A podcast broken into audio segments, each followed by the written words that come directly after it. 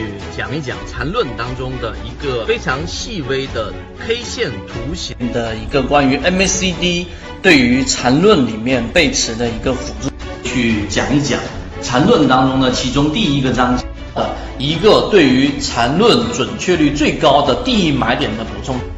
聊一聊关于缠论一百零八讲教你炒股系列的正确的缠论当中有讲过一个，就是真正好的操作一定是带套的操作。我们要去做缠论，以及做缠论，我们期待能做到一个什么样的一个效果？缠论对于我们如何从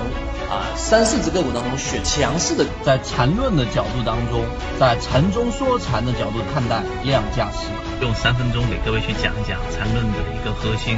跟我们认为的一个关键。学习缠论，用缠论一段时间之后，什么才是最具有实战意义的一个内容？来给各位去讲一讲缠论当中操作利润最大的一个模式。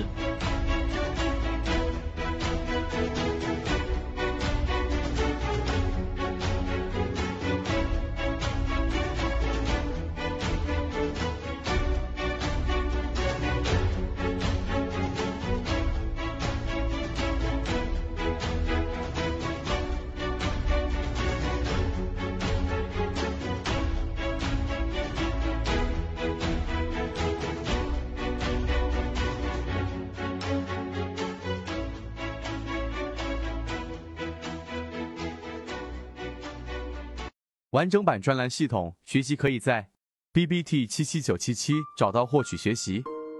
今天我们来聊一个比较开脑洞的问题，它决定了我们今天的世界为什么是现在这个样子，以及现在你为什么用的智能手机，现在所有数据、所有网络都基于今天我讲的这个内容。我们尝试三分钟给大家讲清楚，就是我们圈子的和我们筛选的鱼池，本质上为什么能够涵盖那么大的一个信息量。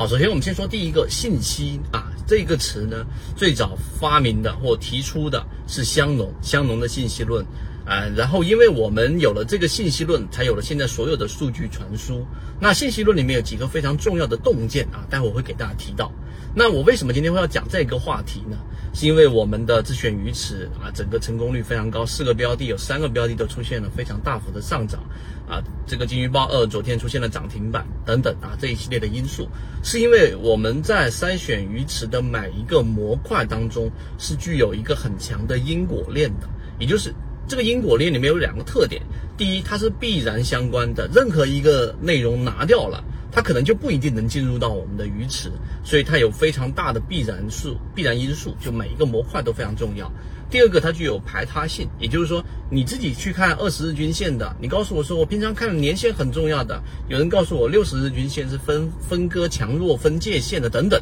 但在圈子里面，但凡没有用到的模块，我们尽可能的穷尽我们认为有效的模块当中，只要没用到，那么它跟我们是无关的，就不管它到底你在你的模型当中多有效，在我们这边无效。这是第一个我们传递的信息。那你明白这个道理之后，我们来说一说信息论。信息论没有你想象中那么复杂，不然的话我没办法在这么短的时间内讲完。它其实就是一个很重要的洞见。香浓啊，那这里面我举个例子，方便大家理解。例如说，当呃大家都看到过很多谍战片的这一个密码、模式密码等等，对吧？它留了一串没有规律的一串字符字字母，然后可能二十六个字母，它不规律的排序，这是第一条信息。第二条信息就是这个周六，也就是我们的周末，然后呢，我们又恰逢我们五一的假期，我决定好好出去这一个上海玩一转。那这个是第二个信息，那请问第一信息量大还是第二信息量大？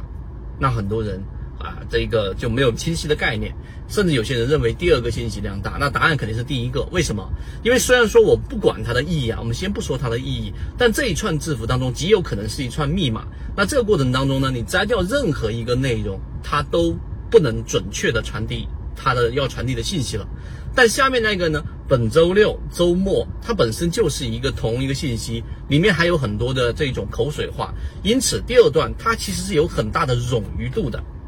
好，第一个结论就出来了。所以信息传递的过程当中，或信息最本质的目的是为了去掉它的确定性啊，不确定性，去掉它的不确定性。所以不确定性只要是能够拿掉的，就代表这个信息还可以被压缩，还可以被压缩。大家明白这个意思吗？好，第一点明白就 OK 了。啊。那第二点，如果说你还不明白，我再举一个简单的例子，假设 A、B、C 对吧？这三个字母，然后我们要用通过像以前的这种电报或者密码，用零一零一二进制的方式来传输的话，我假设 A 下面所代表的是零零，B 下面代表的是零一，C 代表的是一一。所以如果我要传播一个信息出去的话呢，A、B、C 那就是零零零一一一，对吧？很简单吧？那这个就是信息的传输，但过程当中。呃，以前的电报技术可能不是很好，那可能随便一个信息一旦错了，举个例子，他把这个第二个零改成了一，就变成了零一零一一一，那就变成了 BBC 了。大家想想是不是这个概念？你明白这个概念之后，那好，当事人就是想，那我的这个传输极有可能出现偏差，那怎么办？解决方案就出来了。解决方案就是它的这个香农很神奇的第二个大的洞见，就是增加这一条信息的冗余度。什么叫冗余度？我们由原来的 A、B、C 改变成 A 代表的用四个这个零零零零啊零零零零代表，B 代表是零零一一，那那 C 就是代表一一一一。那要同样信息传输出去的时候，过程当中，假设啊，我们第这个第三个字母的零零一一啊的零零一零，然后稍微传输错了一个字符，但是依旧不改变我们 A B C 的这个信息传递。第二个洞见非常伟大，就因为你把冗余度增加了，然后我们在传输数据的时候呢，这个准确性因为噪音所带来的这些干扰。而传递不准确的概率就大大的降低了啊！我举这两个例子来告诉给大家，